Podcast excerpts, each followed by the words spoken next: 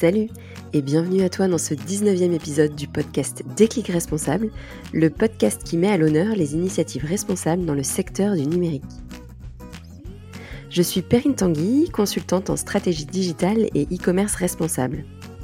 Évoluant dans le numérique depuis maintenant de nombreuses années, je m'intéresse beaucoup aux impacts sociaux, éthiques et environnementaux qu'il peut avoir sur nos sociétés et notre planète.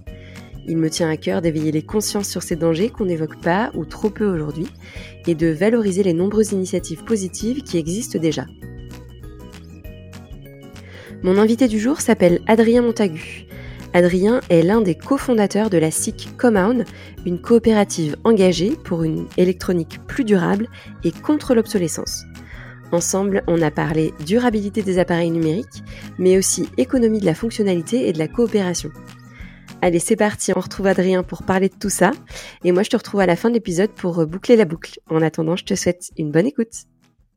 Salut à tous, salut Adrien, tu vas bien? Ça va bien, bonjour à tout le monde. Est-ce que je peux te demander de commencer par te présenter, s'il te plaît? Euh, Oui, bah, je m'appelle Adrien Montaigu, je suis cofondateur de la coopérative Comown. Euh, avant, j'étais chimiste. Et puis euh, aujourd'hui, chez Common, je m'occupe de tout ce qui touche à la communication, au plaidoyer et euh, aux actions de sensibilisation. Ok, chimiste, euh, de chimiste à, à Common, il y a quand même une, une sacrée reconversion. Est-ce que tu peux nous, nous parler de ton déclic? Comment ça se fait que tu as intégré Common? À quel moment et dans quel contexte est-ce que tu t'es intéressé au sujet de l'impact environnemental du numérique et de l'obsolescence programmée? Euh, alors, bon, mon déclic personnel, on pourrait dire que c'est euh, le, visionnage du documentaire Demain qui était sorti en 2015, réalisé par Cyril Dion et Mélanie Laurent. Euh, dans la mesure où, euh, par le passé, j'étais euh, très très focalisé sur le fait qu'il n'y avait rien à faire au désastre environnemental dans lequel on se trouvait et que toute solution était vaine en fait.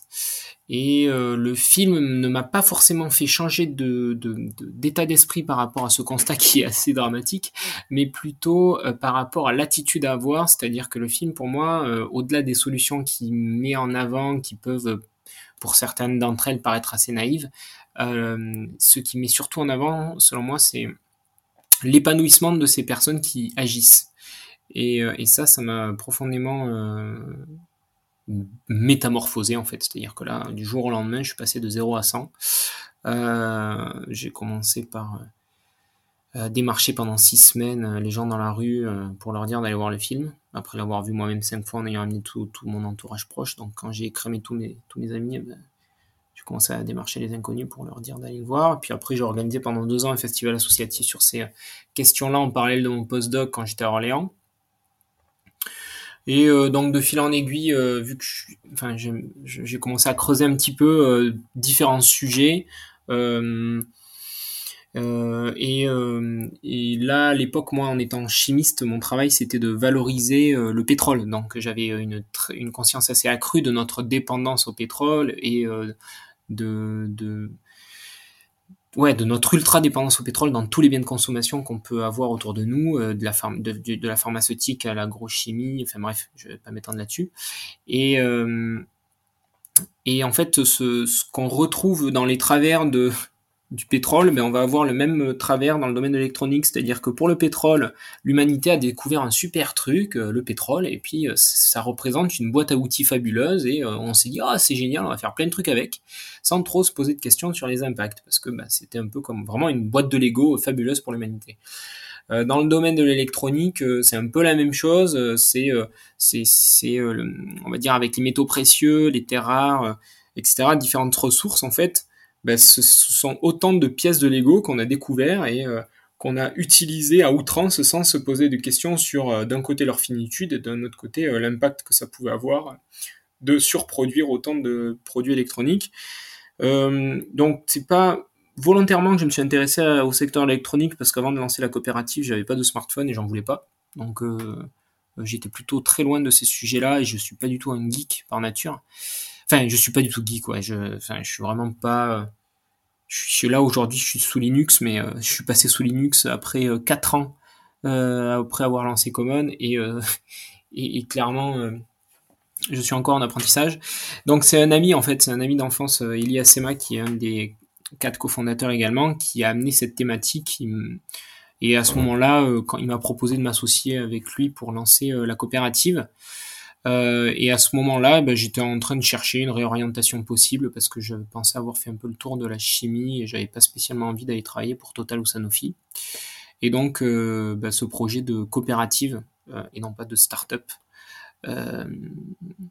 m'a pas mal plu, même si au départ je savais pas trop ce que j'allais pouvoir apporter dans la coopérative vu que je n'avais même pas de smartphone. Donc, donc voilà, en fin de compte, ben, j'ai trouvé ma place et c'est plutôt cool aujourd'hui.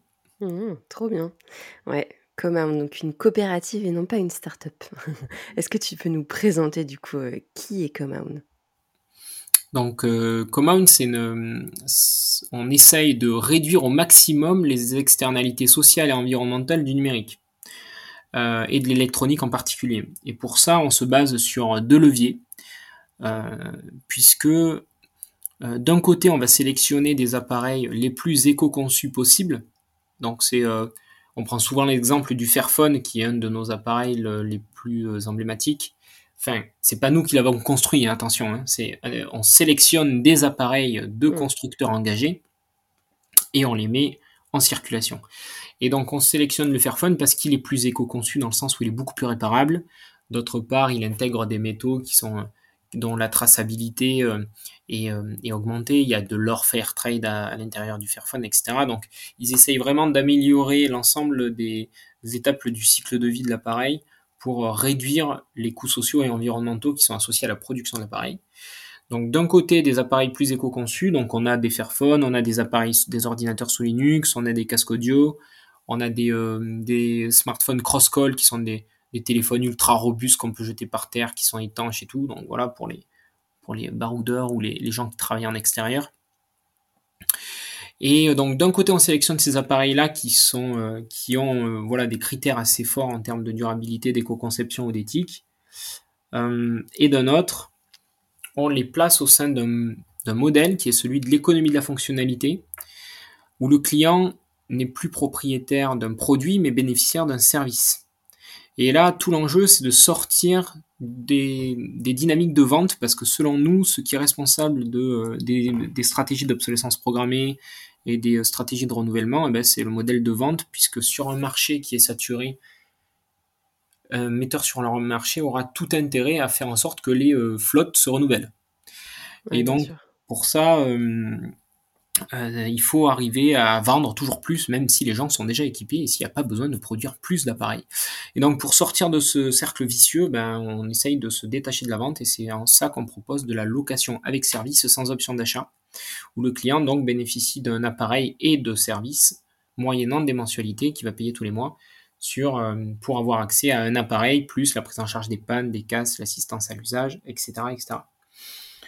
Euh, le tout dans une finalité d'améliorer au maximum la longévité des appareils parce que j'ai dit qu'on cherchait à réduire les externalités sociales et environnementales, mais le, la seule façon de faire ça aujourd'hui, c'est vraiment d'allonger la durée de vie des produits, puisque 80% des impacts sont portés par la phase de fabrication des appareils. Donc l'enjeu, c'est de produire moins d'appareils. Donc pour produire moins, ben, il faut produire, euh, il faut, il faut vendre moins quoi. et donc il faut faire durer au maximum. Mmh, c'est ça. OK. Et donc tu en as un peu parlé, mais le modèle est basé sur, l'économie de la fonctionnalité et de la coopération. Est-ce que tu peux nous en donner une définition? On en entend de plus en plus parler, mais mais ce serait chouette, d'avoir, d'avoir des explications d'un professionnel pour le coup. Alors je ne sais pas si je vais être capable de donner la bonne définition académique de l'EFC, donc l'économie de la fonctionnalité et de la coopération, mais pour moi, en fait, il y a différentes, composantes à ce à ce modèle économique-là. Donc le premier, c'est ce que j'ai déjà expliqué, c'est euh, se détacher de la vente et sortir d'une d'un schéma de vente de biens pour aller vraiment vers du serviciel. Donc c'est euh, développer des offres qui vont englober tout un ensemble de services qui vont bien au-delà des biens matériels. Euh, si je prends des exemples un peu plus précis sur ce qu'on peut faire avec notre offre commune, eh bien par exemple, on va développer du savoir commun autour des appareils. Euh, quand le Fairphone 3 Plus est sorti, donc en fait Fairphone, l'avantage de leur appareil, c'est qu'il est modulaire et donc ils peuvent améliorer par exemple la qualité du la qualité de la caméra. Eh bien, euh, au moment où ils ont sorti le, le Fairphone 3 Plus, donc ça consistait simplement à sortir un nouveau module caméra plus performant que celui du Fairphone 3. Euh, nous, on a fait une étude en interne pour faire la comparaison des différents modules de photos et on a voulu voir l'impact du paramétrage des logiciels sur le module appareil photo. Et on a observé que si on paramétrait correctement euh, les logiciels sur le Fairphone 3 sans l'amélioration de la caméra, on arrivait à des équivalents euh, en termes de qualité photo du Fairphone 3 Plus non paramétré. Et donc on a fait tout un tuto euh, pour euh, déjà d'une part exposer ces différences avec des photos à l'appui et d'autre part euh, expliquer aux gens comment bien paramétrer leur appareil. Ce qui fait qu'au lieu de favoriser l'achat d'un nouveau, enfin le, la, mise en service d'un nouveau module, on a plutôt proposé du savoir autour de cet événement-là.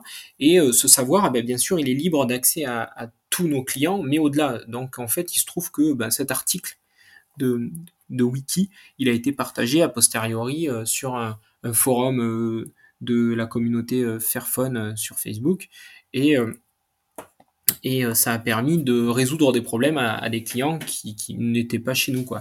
Donc on est vraiment dans cette dynamique d'un côté de, de services poussés et d'un autre aussi de savoir de création de biens immatériels en fait. et ça aussi ça va s'incarner dans notre politique de promotion des logiciels libres. Euh, puisque par, par exemple, on va faciliter l'installation de systèmes d'exploitation alternatifs sur nos, sur nos, euh, sur nos terminaux. Euh, et la promotion des logiciels libres, c'est une fabuleuse façon aussi de lutter contre l'obsolescence programmée et, et, et, favoriser cette, cette, favoriser en fait cette culture des communs. Parce qu'un logiciel libre c'est un fabuleux commun qui est euh, co-possédé par la communauté puisqu'il appartient à personne et chacun est libre de se l'approprier. Mmh. et donc ça c'est vraiment une valeur euh, forte dans notre coopérative. Et donc d'un côté il y a tout ce, volet euh, vraiment service qui va bien au-delà de l'appareil. Selon nous dans pour l'électronique Peut-être que ça peut se discuter pour d'autres secteurs euh, industriels, mais en tout cas, chez nous, l'économie de la fonctionnalité, elle n'est pas compatible avec des modèles où, à un moment donné, le metteur sur le marché va se séparer de l'appareil. Pour nous, en fait, on a une vision assez stricte de ce que ça doit être.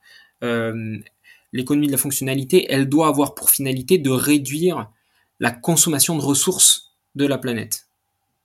Et pour nous, si jamais à un moment donné, par exemple après un premier cycle de location, la personne vend l'appareil, ça revient à faire de la vente décalée, quoi. Et donc, il faut que le metteur sur le marché, s'engage à toujours conserver les appareils pour euh, avoir un intérêt économique réel à le faire durer le plus longtemps possible. Sinon, dès que l'appareil va commencer un peu à perdre en valeur économique résiduelle, il va s'en détacher vite pour pouvoir repartir sur des appareils neufs et, et on rentre dans un nouveau cycle vicieux, pour ainsi dire. Ouais, c'est ça. Ouais, donc clairement, le modèle de Common n'est pas du tout compatible avec euh, certaines marques de terminaux et d'équipements numériques.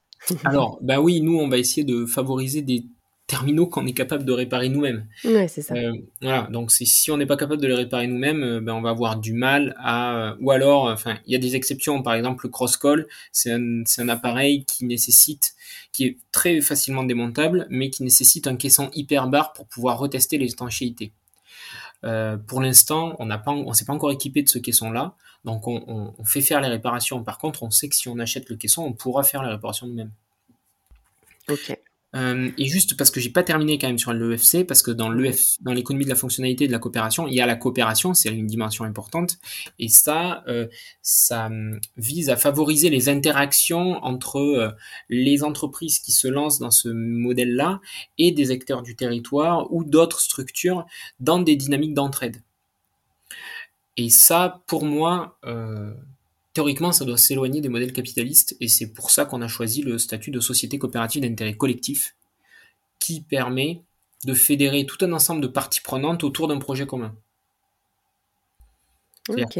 Vraiment, le, la SIC, c'est un, vraiment un statut hyper intéressant où n'importe qui peut être sociétaire. C'est-à-dire que nos producteurs d'appareils peuvent être actionnaires de notre coopérative sociétaire. Les clients de la coopérative peuvent être aussi sociétaires. Et donc, il y a une transparence qui est vraiment très accrue. Il peut avoir aussi les collectivités, les bénévoles, les salariés, bien entendu. Tout un tas de personnes peuvent être sociétaires, avoir accès au bilan comptable, au rapport d'activité, et ainsi euh, euh, participer à la co-construction de notre, de notre coopérative. Euh, et critiquer par exemple notre politique tarifaire parce que une entreprise capitaliste comme Apple par exemple ou Samsung ou autre qui viendrait à développer des offres de location euh, leur premier objectif, ça sera de faire de la rémunération du capital. Et donc, on pourra légitimement penser que les mensualités euh, qui seront ponctionnées sans doute à outrance sur les clients serviront uniquement à faire de la distribution de dividendes. Donc euh, chez nous, ben c'est pas trop la folie, la philosophie, et, on pense que c'est important dans un stade, dans un modèle économique où les clients sont captifs, de leur donner un droit de regard sur la façon dont sont construits les prix et un droit de vote à l'Assemblée générale. OK, ouais, c'est super intéressant. et les clients, enfin, je sais pas si du coup vous appelez ça des clients? Si, quand même? Euh, oui, alors il y a tous les clients ne sont pas sociétaires, c'est-à-dire D'accord, ouais, euh, c'est au choix quoi, on les force pas. D'accord et alors du coup ces clients-là, est-ce que ce sont des particuliers ou c'est des plutôt des professionnels? Alors on a, on a les deux typologies de clients. Euh, nous, on s'est lancé euh, en 2018 euh, grâce aux particuliers. Hein. On a fait une campagne de précommande au départ. On était une association préfigurative de la coopérative. Et donc là, c'est vraiment des particuliers qui nous ont soutenus. et par contre, une fois qu'on a essuyé un peu un certain nombre de plâtres avec les particuliers, nos premiers soutiens très patients et patientes, eh bien à ce moment-là, on, on s'est orienté vers les pros. Et là, aujourd'hui, notre premier facteur de, croissance et de développement, euh, c'est les professionnels. D'accord. Donc, c'est des, entreprises qui, euh, qui font appel à Command pour leur parc euh, informatique, par exemple Oui, tout à fait. Ça, on fait de la location de flotte d'entreprise, hmm. aussi bien pour les appareils, pour les ordinateurs portables ou fixes que pour les smartphones. Ok. Avec toujours ce côté serviciel. Oui, c'est ça. Ouais. Donc, dépannage. Ok. Et mmh, tu, parlais tout à l'heure de, de, des particuliers qui ont essuyé un peu les plâtres. Euh, c'est quoi, d'après toi, les, barrières qu'il faut franchir pour convertir le plus de consommateurs possible à des solutions comme celles que, que, vous proposez chez Compound? Alors bon, moi déjà mon premier point euh, quand je suis face à cette question, c'est de dire que L'objectif, c'est pas de les convertir à tout prix à venir chez nous, parce que très probablement que c'est, enfin, les personnes qui nous écoutent ont déjà un smartphone qui fonctionne, donc euh, il faudra qu'elles le conservent le plus longtemps possible.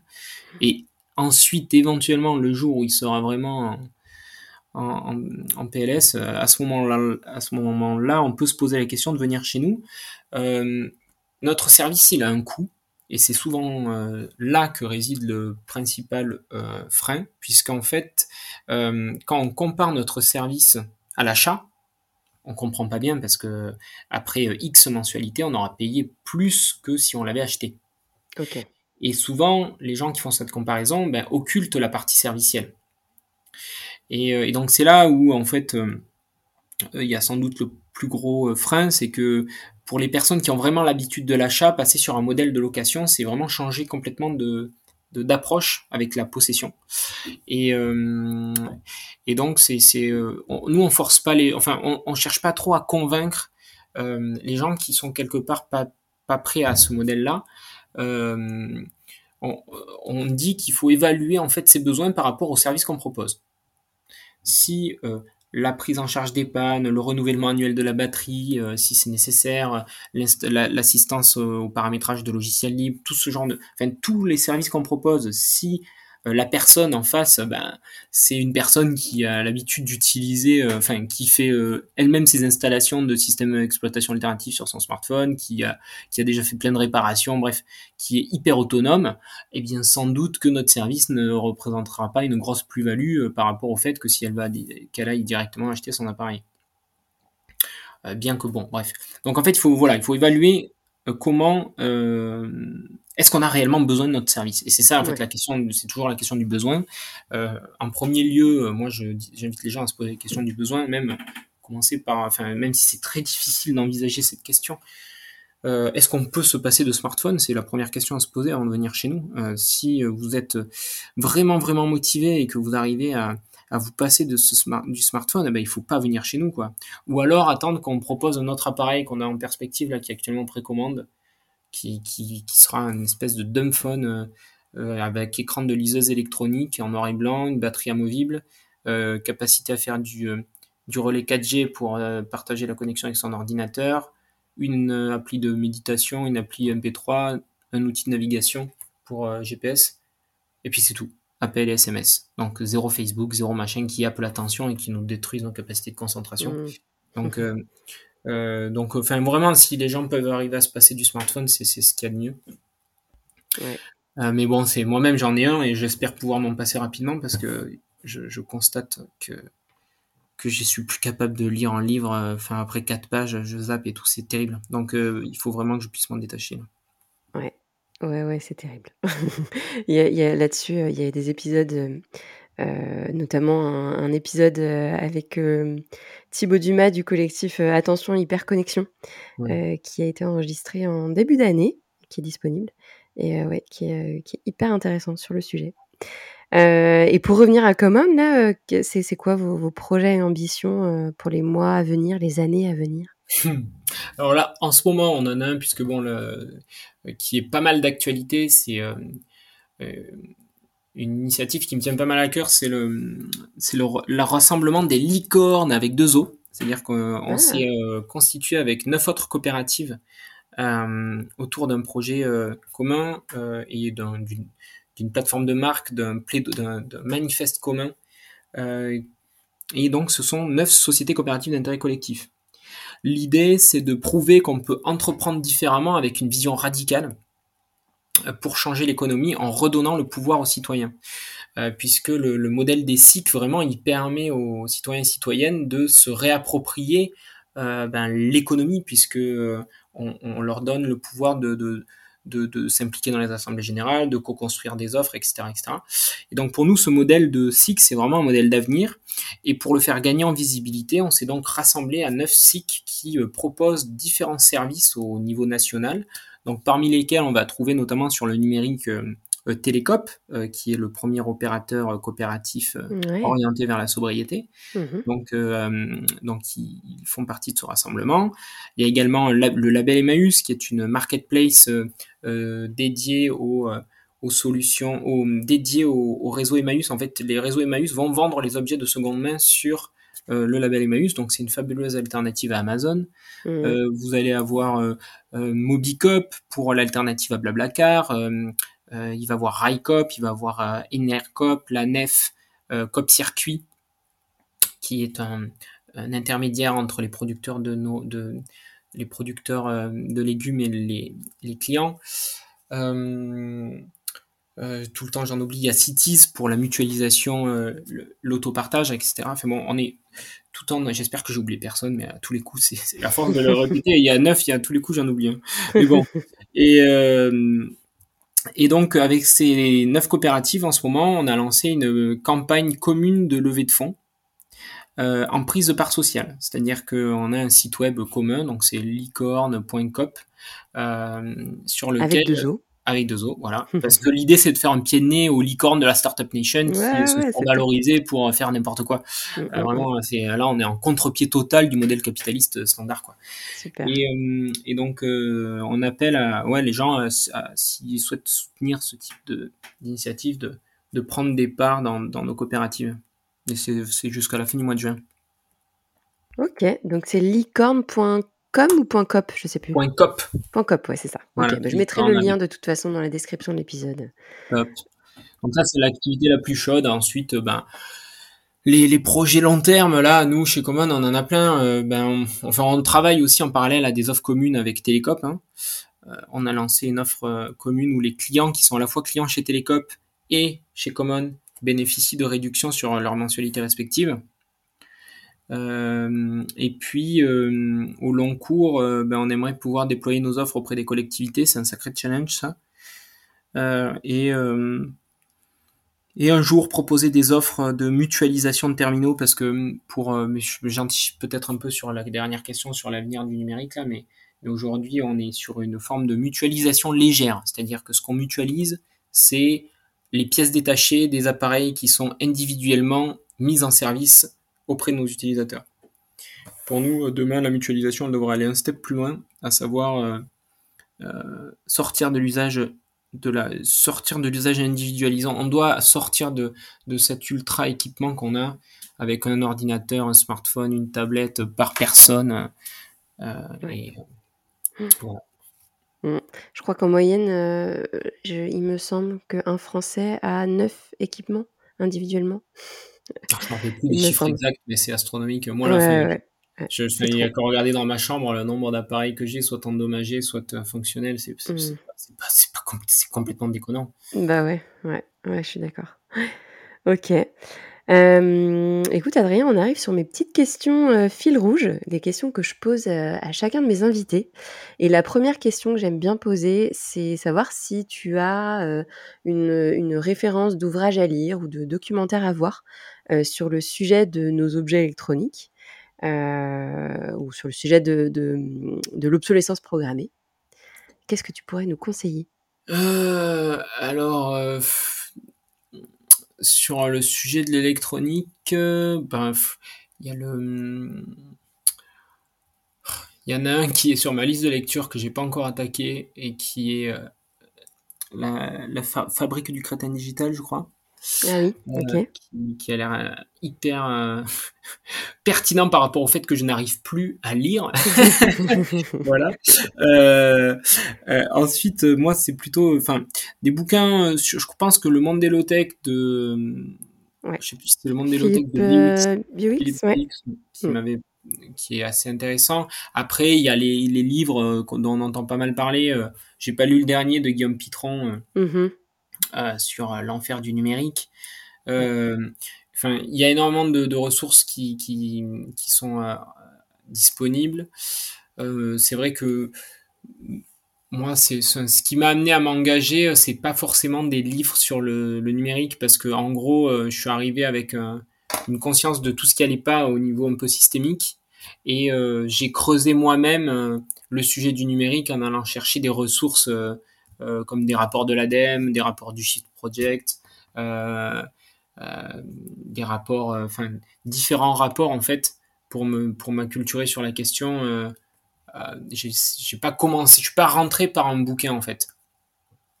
Ouais, ok, ok. Ouais, t'as as, lu plein de choses différentes et pas forcément que liées au numérique. Oui, enfin voilà, c'est, enfin disons que, enfin pour revenir au déclic là, c'est c'est pas c'est pas un livre qui m'a qui m'a engagé dans ce parcours-là. Je suis plutôt arrivé sur cette thématique et puis j'ai pris un peu ma casquette. Euh, enfin, à la base j'étais chercheur donc j'aime bien euh, m'acculturer euh, en allant chercher pas mal de sources et c'est comme ça que hum, je suis allé ouais lire des rapports scientifiques, des choses comme ça. C'est c'est pas des choses qui qui m'effraient. J'en ai j'en ai lu un certain nombre. Ouais, hum. ouais d'accord. Ok. Super. Bah, ça fait déjà pas mal de références que je noterai du coup dans la description de l'épisode. Euh, j'y noterai aussi le documentaire Demain, qui a été ton déclic finalement, euh, dont tu parlais tout à l'heure. Euh, une autre question, fil rouge, que je pose à chacun de mes invités, c'est savoir l'usage que tu fais du numérique au quotidien et si tu as déjà adopté, et je connais déjà la réponse, des gestes de sobriété numérique. Ah, ben bon, j'ai déjà un surusage du numérique aujourd'hui, puisque donc je suis en télétravail euh, H24, hein, euh, puisque ma coopérative est basée à Strasbourg et moi j'habite à Lyon. Ah et donc je me suis, enfin, je, je suis euh, sur mon ordinateur constamment. Quand je suis pas sur mon ordinateur, je suis sur mon smartphone et ça me désespère. Euh, donc, euh, en termes de sobriété, euh, ben, j'essaye de faire durer le maximum le Fairphone 2 que j'ai depuis 2018 là. Euh, enfin voilà, euh, j'ai installé Linux sur mon ordi euh, pour lui prolonger un peu son existence. et puis après, bon, c'est tout bête, mais c'est vrai que bon, j'ai passé mon téléphone en mode avion avant qu'on commence l'entretien, mais mais je suis rarement joignable parce qu'il est souvent en mode avion. en gros, dès que je suis dans les transports, je passe le mode, le, je mets en mode avion. c'est, enfin, c'est, on va dire, insignifiant comme comme acte de sobriété au regard de ce qu'il faudrait faire. Hein. Mais, euh, mais bon, voilà. Mais c'est déjà ça. Mmh. C'est ça. Euh, et puis alors la dernière question, qui est euh, comment est-ce que tu vois l'avenir du numérique en France et dans le monde? Eh bien, c'est un peu ce que j'avais commencé à dire précédemment. Pour moi, le numérique, en fait, c'est un fabuleux outil qui, qui permet la mise en lien des personnes, l'accès à la connaissance, le partage de certaines ressources. Il y a, il y a plein d'utilités au numérique qui sont indéniables. Euh, toutefois, il faut faire un gros ménage de printemps dans nos usages parce qu'il y a les trois quarts qui servent à rien.